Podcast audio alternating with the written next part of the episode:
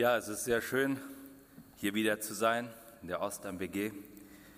Und ich wünsche euch allen, auch wenn es jetzt schon einige Wochen zurückliegt, trotzdem ein gesegnetes neues Jahr 2024.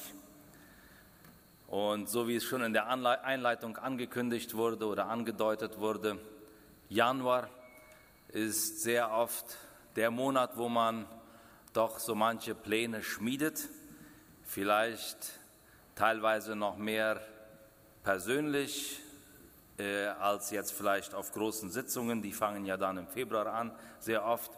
Ähm, aber das ist die Zeit, wo wir hoffentlich auch Freiräume finden, um über unser Leben nachzudenken und uns zu fragen, wo soll es weitergehen. Und in dem Sinn hatte ich auch dieses Thema vorgeschlagen. Ich durfte frei wählen, was für ein Thema oder was für ein Text wir heute besprechen würden und bin dann auf, dieses, auf diesen Gedanken gekommen. Gute Vorsätze oder echte Veränderung. Und so wie Sando das schon gesagt hat, äh, die guten Vorsätze, die kennen wir ja von äh, Silvester, ähm, wo oder Neujahr, wo man diese guten Vorsätze fasst. Vielleicht mal ein paar gute Beispiele. Ich hoffe, das sind gute. Ähm, fünf Kilogramm abnehmen zum Beispiel. Ja. Ähm, mehr Zeit für meine Kinder. Mehr Romantik mit meiner Frau. Weniger Überstunden, aber gleichzeitig eine größere Gewinnspanne im Betrieb oder Geschäft, bessere Beziehungen mit meinen Kollegen, mehr Zeit für mein Hobby und vor allem mehr Zeit zum Bibellesen und vielleicht sogar ein ganzes Buch durchlesen in einem Jahr. Ähm, das sind so einige Beispiele von Vorsätzen, die einem dann so durch den Kopf schießen. Ähm, ich glaube, inzwischen sind wir dann äh, die meisten von uns schon äh, so realistisch oder ehrlich, dass wir die dann nicht laut sagen, sondern nur für uns behalten, ähm, dann äh, brauchen wir wenigstens nicht diesen Tag der Aufgebenden, von dem du da sprachst in der Einleitung, feiern und sagen, jetzt haben wir alles wieder aufgegeben. Aber die Frage stellt sich doch wirklich im Prinzip, ähm, Führen diese Vorsätze wirklich zu Veränderung? Ähm, ein Bruder aus der Gemeinde hier schickte mir noch eine Mensage zur Erinnerung. Manchmal helfen ja die Brüder beim Predigt vorbereiten. Ja? Ähm, schickte mir ein Zitat. Er hatte mal gehört, der Weg zur Hölle ist mit guten Vorsätzen gepflastert. Wollte mir das nur mitgeben. Äh, ich zitiere das dann hier mal so.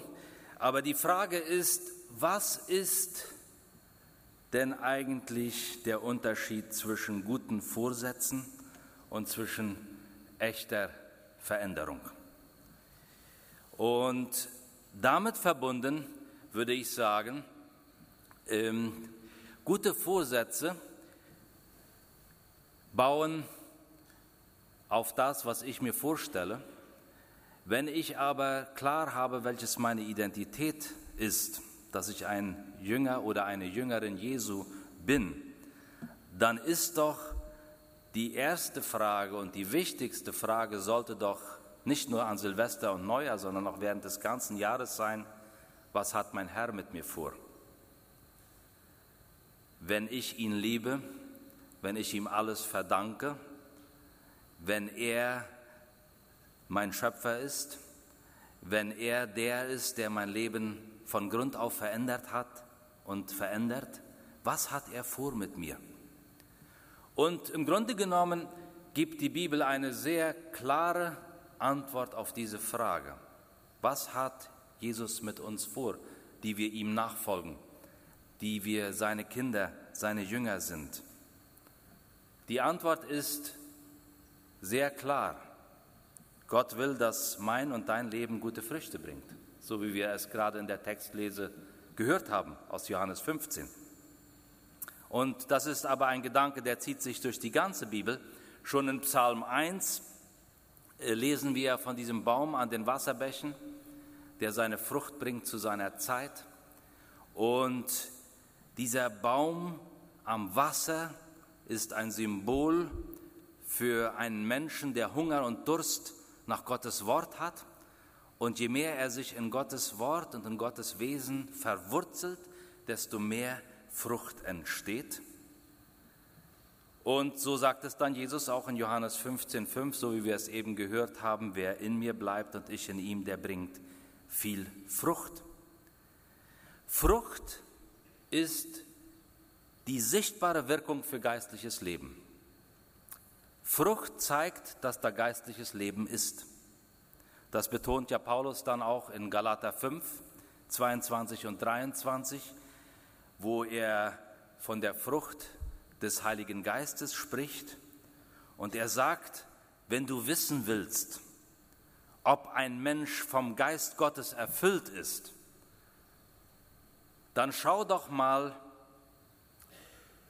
wie sich die Frucht des Geistes in seinem Leben zeigt. So ein Mensch strahlt Liebe aus. Er hat eine innere Freude, auch wenn die Umstände schwierig werden. Er hat Frieden mit Gott, den Mitmenschen und mit sich selbst. Er geht geduldig mit anderen um. Er ist freundlich. Er verurteilt andere nicht, sondern lässt Güte walten. Man kann sich auf ihn verlassen. Er ist sanftmütig in seinem Umgangston, in seinen Beziehungen und er kann sich selbst beherrschen. Frucht, die zeigt, dass da der Geist Gottes am Wirken ist. Und damit verbunden ist dann die Frage, wenn wir in der Lebens- oder Jahreswende stehen und wenn wir zurückschauen und vorschauen, haben wir oft so ein bisschen ein wehmütiges Gefühl.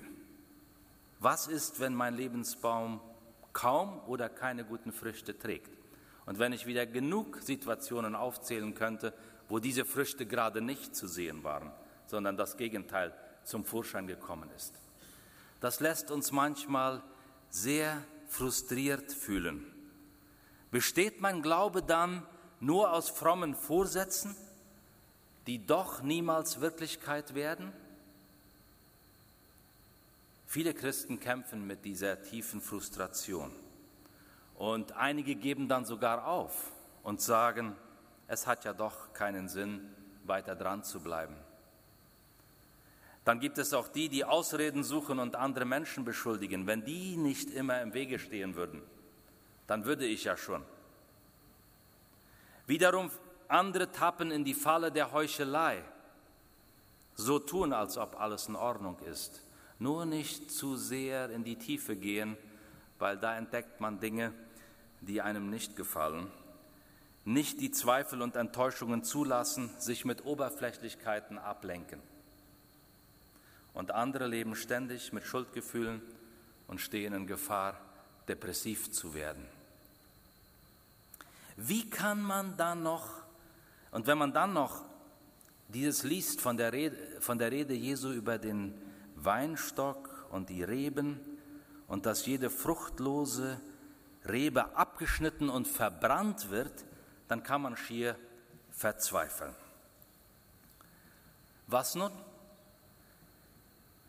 Einerseits, das Wort Gottes ist klar, wo keine guten geistlichen Früchte erkennbar sind, da ist doch kein geistliches Leben. Und wer kein geistliches Leben in sich hat, gehört nicht zu Gott. Das ist sehr direkt und sehr hart, aber das habe ich mir nicht ausgedacht, das steht da so.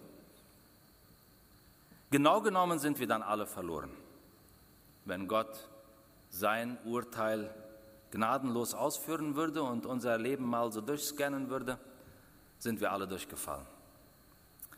Und hier setzt das Gleichnis ein von dem Feigenbaum, das Jesus bringt. Und dieses Gleichnis wollen wir uns jetzt etwas anschauen aus Lukas 13, 6 bis 10.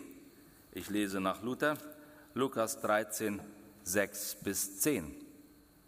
Er sagte ihnen, aber dieses Gleichnis. Es hatte einer einen Feigenbaum, der war gepflanzt in seinem Weinberg, und er kam und suchte Frucht darauf und fand keine. Da sprach er zu dem Weingärtner, siehe, drei Jahre komme ich und suche Frucht an diesem Feigenbaum und finde keinen. So hau ihn ab. Was nimmt er dem Boden? Die Kraft.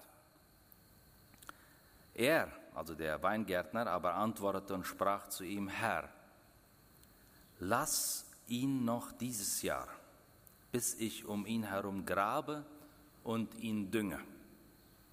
Vielleicht bringt er dann doch noch Frucht. Wenn aber nicht, so hau ihn ab. Der Zusammenhang in diesem, von diesem Gleichnis, die Zuhörer Jesu sprechen mit ihm über ganz schlimme Katastrophen zu ihrer Zeit im Römischen Reich, vergleichbar mit dem, was wir heute sprechen, wenn wir über die Ukraine sprechen oder den Gazastreifen. Und die Frage der Zuhörer war damals an Jesus, wenn solche Katastrophen passieren, ist das ein Gericht an den Ungläubigen? Und Jesus antwortet dann vor diesem Gleichnis zweimal mit einem sehr entscheidenden Satz. Er sagt, wenn ihr nicht Buße tut, werdet ihr alle ebenso umkommen. In Vers 3 und Vers 5. Und dann erzählt er dieses Gleichnis vom Feigenbaum. Der Eigentümer des Weinbergs, der, dem dieser Weinberg gehört, und das war damals üblich, dass man im Weinberg auch andere Pflanzen äh, hineinpflanzte, so wie eben zum Beispiel einen Feigenbaum. Und dieser Feigenbaum, der jetzt da drei Jahre vor sich rumsteht und keine Frucht trägt, dieser Eigentümer des Weinbergs, der repräsentiert das Gesetz. Was keine Frucht trägt, muss weg. Das ist eigentlich nicht mal ungerecht, das ist nur ein bisschen hart, aber das ist gar nicht ungerecht. Denn der Baum hat seine Bestimmung darin, Frucht zu tragen. Und was keine Frucht trägt, zack, weg. Der Weingärtner wiederum repräsentiert die Gnade. Gib mir noch ein Jahr, ich will Unkraut jäten, ich will lockern und düngen. Gesetz und Gnade kommen hier zusammen in diesem Gleichnis. Und dieser fürsorgliche Gärtner, der verbindet die Wahrheit mit der Gnade. Die Wahrheit ist, der Feigenbaum existiert, um Früchte zu tragen. Die Gnade schafft in Geduld die Voraussetzungen, damit diese Früchte wachsen können. Wir könnten das dann auch so sagen, Gnade schafft Freiraum zur Veränderung. Und Veränderung beginnt immer mit dem Umdenken. Luther übersetzt hier Buße tun. Und dieses Wort Umdenken, das da steht, äh, klingt im Griechischen so, Metanoia, und kann übersetzt werden mit den Sinn ändern. Wir würden vielleicht heute sagen, den Chip ändern. Ja? Den Sinn ändern, die Ausrichtung ändern, das Leben anders wahrnehmen als bisher. Und das bedeutet ja auch, gewisse Haltungen und gewisse Muster, die ich mir angewöhnt habe, ablegen und durch neue ersetzen. Das ist Metanoia, das ist Umdenken, das ist anders das Leben wahrnehmen als bis jetzt. Und die Folge ist dann auch das Verhalten ändern.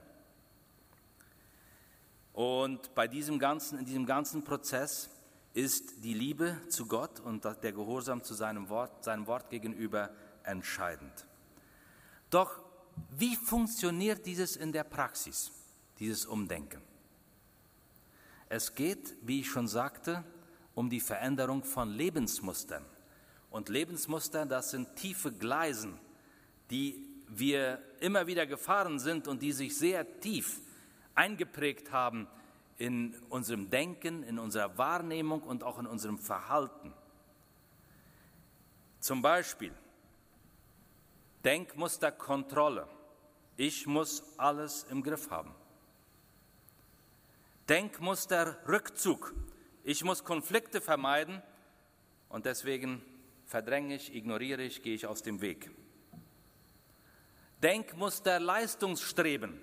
Ich muss der Beste sein. Damit verbunden Perfektionismus. Ich muss es immer besser machen als der Beste. Machtstreben. Ich muss gewinnen. Das sind einige Denkmuster, die uns in die Irre führen. Und um das praktisch zu werden, äh, machen, möchte ich dieses Buch empfehlen von Christoph Hickert. Nur wer sich ändert, bleibt lebendig. Vielleicht darf ich mal sehen. Kennt jemand dieses Buch? Okay, ich glaube, das gibt es im Buchhandel. Äh, wenn nicht, kann man es da bestellen. Ein sehr praktisches Buch. Nur wer sich ändert, bleibt lebendig. Ich habe das in diesen Sommerferien gelesen und mich hat es äh, persönlich angesprochen. Und er sagt, der Autor sagt, Lebensmuster verändern, das ist ein Prozess in verschiedenen Stufen. Und er vergleicht das mit vier Zimmern. Du musst durch vier Zimmer gehen, bis du bei der Veränderung angekommen bist. Und dieser Prozess, der ist schwer, weil alte Überzeugungen müssen aufgeweicht werden. Manchmal muss man dann auch eine Reise zurück machen in die Kindheit, wo diese Überzeugungen gebildet wurden und geformt wurden. Und man muss loslassen, man muss sich verabschieden, man muss heil werden lassen, das, was da verletzt ist. Und er sagt, der Autor sagt, bisherige Verhaltensmuster oder Lebensumstände gaben uns viel Sicherheit und Orientierung. Deswegen lassen wir die nicht kampflos zurück. Das heißt, wir halten uns daran fest, weil wir meinen, nur so kann unser Leben funktionieren.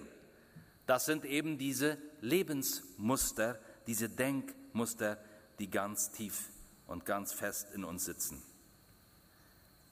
Aber wenn wir Veränderung wollen und wenn wir erkennen, dass diese Denkmuster uns in die Irre führen, wenn wir Buße tun wollen, wenn wir umdenken wollen, dann ist das ein herausfordernder Prozess, es ist ein schmerzhafter Prozess, aber er lohnt sich, besonders wenn wir verstehen, Gott schenkt uns in seiner Gnade den Freiraum, damit diese Veränderung passiert.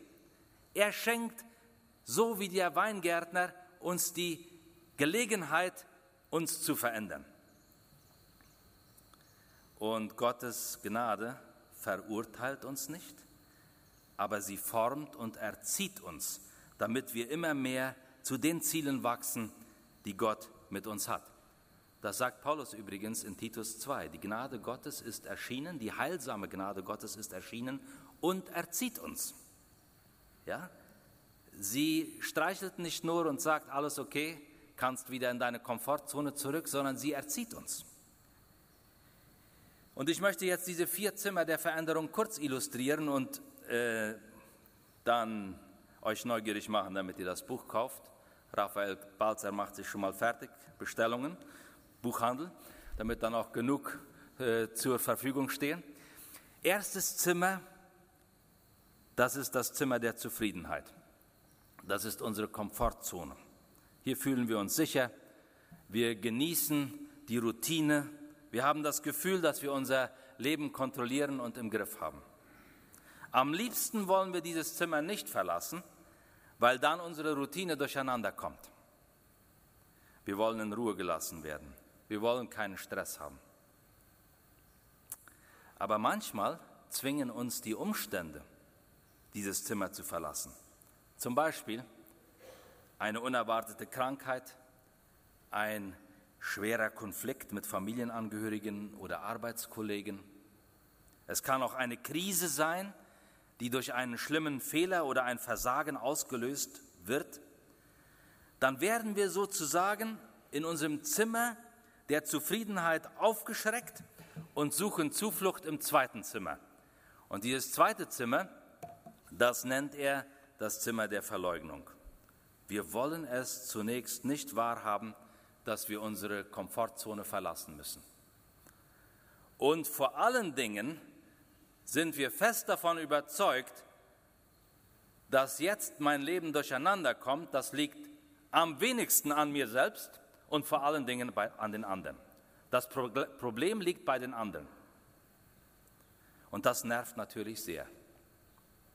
Die anderen sind der Grund dafür, dass ich jetzt in meiner Ruhe und Routine gestört werde und dass mein Leben nicht so ruhig weiterläuft, wie es bis jetzt lief. Wir fangen an zu beschuldigen, wir suchen den Sündenbock, nachdem wir ihn gefunden und genau definiert haben, machen wir uns auf die Suche nach Verbündeten, die unsere Frustration teilen, die auch sagen, was das für ein schlimmer Sündenbock ist, der andere natürlich, und uns ihr Mitleid aussprechen. Alles sind Versuche, wieder zurück in die Komfortzone zu kommen, ins erste Zimmer zurück. Und wir verleugnen, äh, dass das Problem bei uns selbst liegt. Wir wollen wieder in unsere Komfortzone, denn dort hatten wir alles unter Kontrolle. Irgendwann merken wir, dass das alles nicht so einfach ist. Angeblich sind doch nicht allein die anderen das Problem. Es kann ja sein, dass unter den Verbündeten, mit denen wir reden, mal hier und da auch ein ehrlicher ist, der uns sagt, du hast du auch schon mal überlegt, was dein Anteil an dem Problem ist? Und dann fangen wir an zu spüren, ups, das könnte ja sein, dass das Problem vielleicht doch nicht nur bei den anderen liegt. Wir sind dann im dritten Zimmer und das ist ein, eines der schlimmsten Zimmer sehr ungemütlich, weil das ist das Zimmer der, des Chaos und der Verwirrung. Wir fühlen uns hilflos, wir wissen nicht, wo und wie wir das Problem in den Griff bekommen. Komfort ist sowieso ein Fremdwort geworden, den haben wir schon lange nicht mehr. Schlaflose Nächte, viele Gedanken und so weiter. Wir sind frustriert. Inzwischen dann auch schon nicht mehr nur mit den anderen frustriert, sondern auch mit uns. Das alles macht uns Angst und verunsichert uns und wir fragen uns, werde ich irgendwann wieder in ein normales Leben zurückkehren? Und immer wieder gehen wir zurück ins Zimmer der Verleugnung, ins zweite Zimmer, ja, äh, da wir den Schmerz und die Frustration nicht aushalten. Aber letztlich merken wir, wenn ich nicht bereit bin, meinen Anteil am Problem zu sehen und damit etwas zu tun, werde ich mich festfahren. Ich bin auf dem direkten Weg dahin, mich festzufahren. Und diese Erkenntnis ist sehr wichtig in dem Prozess der Metanoia, der Buße, des Umdenkens. Wir fangen an, ehrlich mit uns selbst zu sein und auch verzweifelt an uns selbst. Und die Gnade Gottes ruft uns zu in diesem Moment, du brauchst keine Angst zu haben. Wenn du mit deinem Chaos und mit deiner Verwirrung in das Licht Gottes kommst, dann wirst du Heil und Hilfe bekommen. Du brauchst keine Angst zu haben. Ich liebe dich auch in diesem Zimmer. Sagt Gott uns. Und damit sind wir dann im vierten Zimmer, wenn wir diese Stimme Gottes hören. Und diese Stimme Gottes muss uns manchmal vermittelt werden durch Glaubensgeschwister, durch Seelsorger, dann werden wir eingeladen, ins Zimmer der Erneuerung zu kommen. Wir fangen an, nicht nur rückwärts zu schauen und alle möglichen Sündenböcke zu suchen, unsere Wunden zu lecken. Gottes Geist wirkt in uns eine neue Ausrichtung. Wir fangen an, nach vorne zu schauen. Aufbruchstimmung. Gottes Gnade schenkt mir jetzt einen Freiraum, einen neuen Anfang zu machen. Ich kann mutig Neues wagen. Dieses Ziel erscheint am Horizont. Natürlich gibt es, das geht nicht nur so einfach, jetzt sind wir in Zimmer 4 und dann ist alles klar, sondern wir haben wieder Rückfälle, Zimmer 3, Chaos, Verwirrung, Chaos, Verwirrung, Zimmer 2, Verleugnung und dann oh, wieder nach vorne, rückwärts, vorne. Das ist nicht so ein geradliniger Prozess, das ist ein ein Kampf, ein wirklicher Kampf. Hickert sagt es so, wenn wir hier in diesem vierten Zimmer angekommen sind, dann stellen wir uns unseren Gefühlen, vor allem unseren Ängsten. Wir werden auch bereit, uns mit unserer Geschichte und Prägung auseinanderzusetzen. sagt er. Wir lernen immer besser zu verstehen, was uns in das Chaos unseres Lebens gebracht hat und was unser eigener Anteil daran ist. Langsam, sehr langsam lichtet sich die Verwirrung, ein neues Bewusstsein entsteht, dass es einen hoffnungsvollen Weg gibt vorwärts und einen Ausweg aus dem Schlamassel und dem Zimmer des Chaos und der Verwirrung. Und hier haben wir dann nochmal alle vier Zimmer im Überblick. Äh, das Zimmer der Zufriedenheit, die Komfortzone, dann die Krise durch, die, durch irgendwelche Situation, das Zimmer der Verleugnung, das Problem liegt bei den anderen. Dann kommen wir in das dritte Zimmer des Chaos und der Verwirrung. Es hat auch etwas mit mir zu tun. Und dann geht es ziemlich oft hin und her und schließlich Zimmer der Erneuerung. Ich kann mutig Neues wagen. Wenn wir dies uns anschauen, dieses Bild, dann sehen wir sehr klar, Echte Veränderung ist etwas ganz anderes als gute Vorsätze fassen.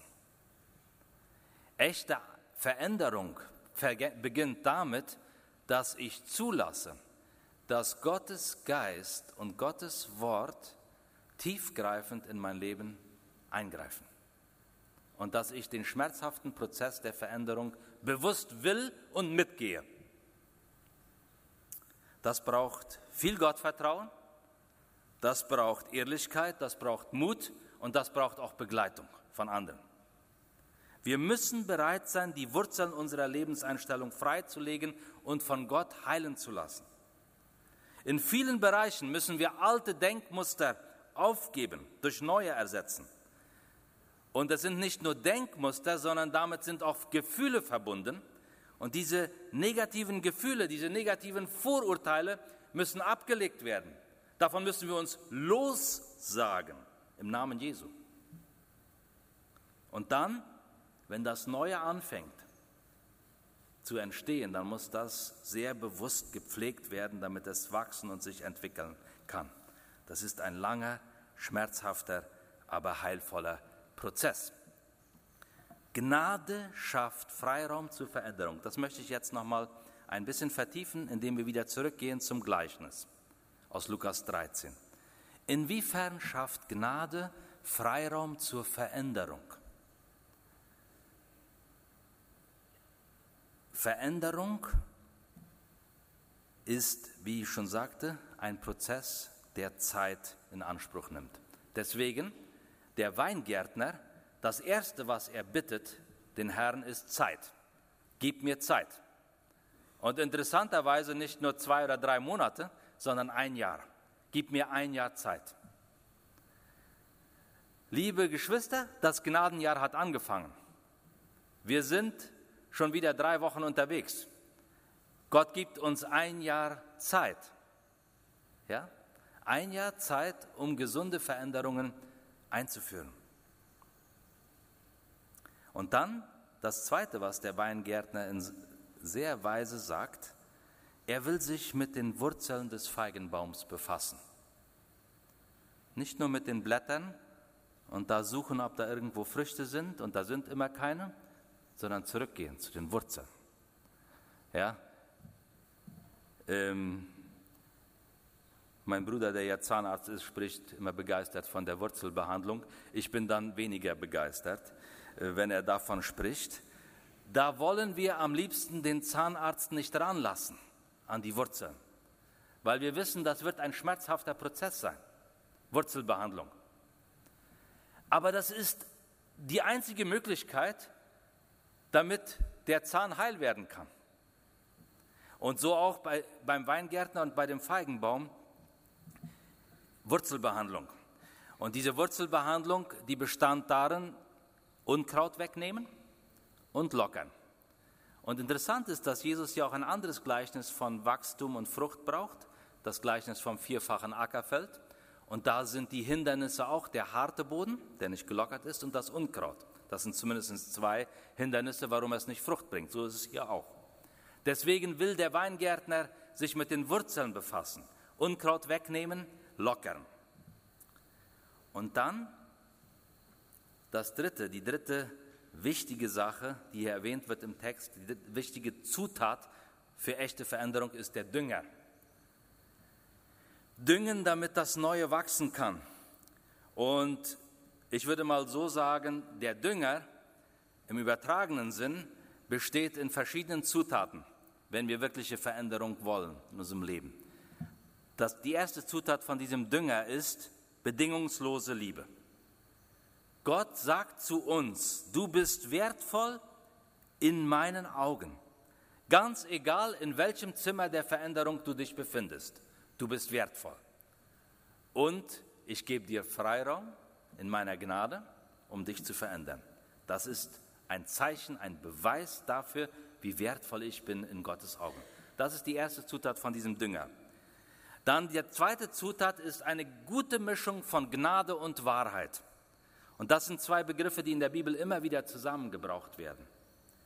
Nicht Wahrheit ohne Gnade, weil Wahrheit ohne Gnade ist Verurteilung.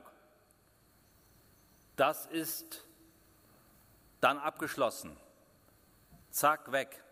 Das wäre Gnade, äh, Wahrheit ohne Gnade. Aber auch nicht Gnade ohne Wahrheit. Das ist das andere Problem. Das wäre unehrliche Beschönigung und Situation, äh, der Situation und ein Rückfall in die Komfortzone. Du, lieber Zahnarzt, wollen lieber nicht Wurzelbehandlung machen. Gib mir ein bisschen Calmante, ja, damit das nicht mehr so weh tut. Ich will da nicht dran an die Wurzeln. Das wäre dann Gnade ohne Wahrheit. Ich bin nicht bereit, mich dem Problem wirklich zu stellen. Eine andere Zutat von diesem Dünger, der dazu führt, dass Früchte entstehen, ist auch die Orientierung, wie ich in diesem Prozess der Heilung vorankomme. Und wie ich zerstörerische Denkmuster und Verhaltensmuster ablegen kann. Und liebe Geschwister, da brauchen wir oft Hilfe. Fachkräfte.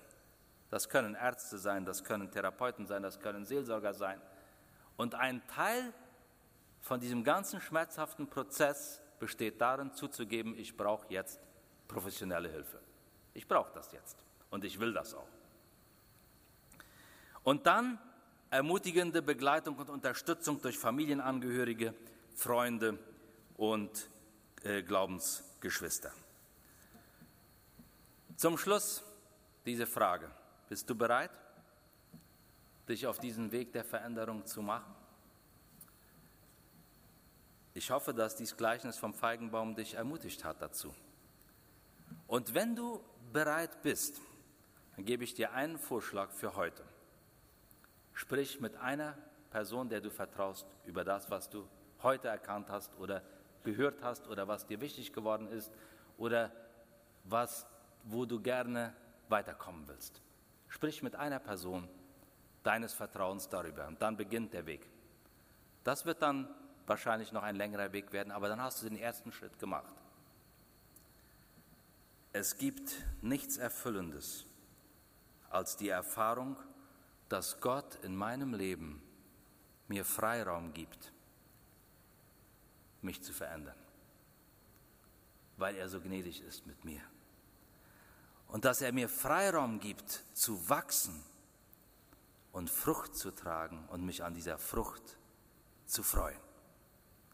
Deswegen sagt Jesus auch in Johannes 15, spricht er auch von der Freude von der Freude, wenn wir mit ihm verbunden sind. Und diese Freude, die wünsche ich uns allen in diesem neuen Jahr 2024. Wir beten. Herr, du hast geredet, dein Wort ist klar, dein Geist tut sein Werk. Und ich bitte dich, Herr, dass wir die bereit sind, diesen Geist Gottes an unsere Wurzeln heranzulassen, dass wir offen dafür sind, diese Dünger, die du uns zur Verfügung stellst, zuzulassen, die Wurzeln freizulegen, damit Neues entstehen kann. Du kennst die Situation von jeder Schwester, jedem Bruder, die hier heute versammelt sind. Und ich bitte dich, Herr, dass sie die Begleitung die Ermutigung, die Hilfe erfahren, um auf diesem Weg der Veränderung zu gehen. Segne uns, Herr, im Namen Jesu. Amen.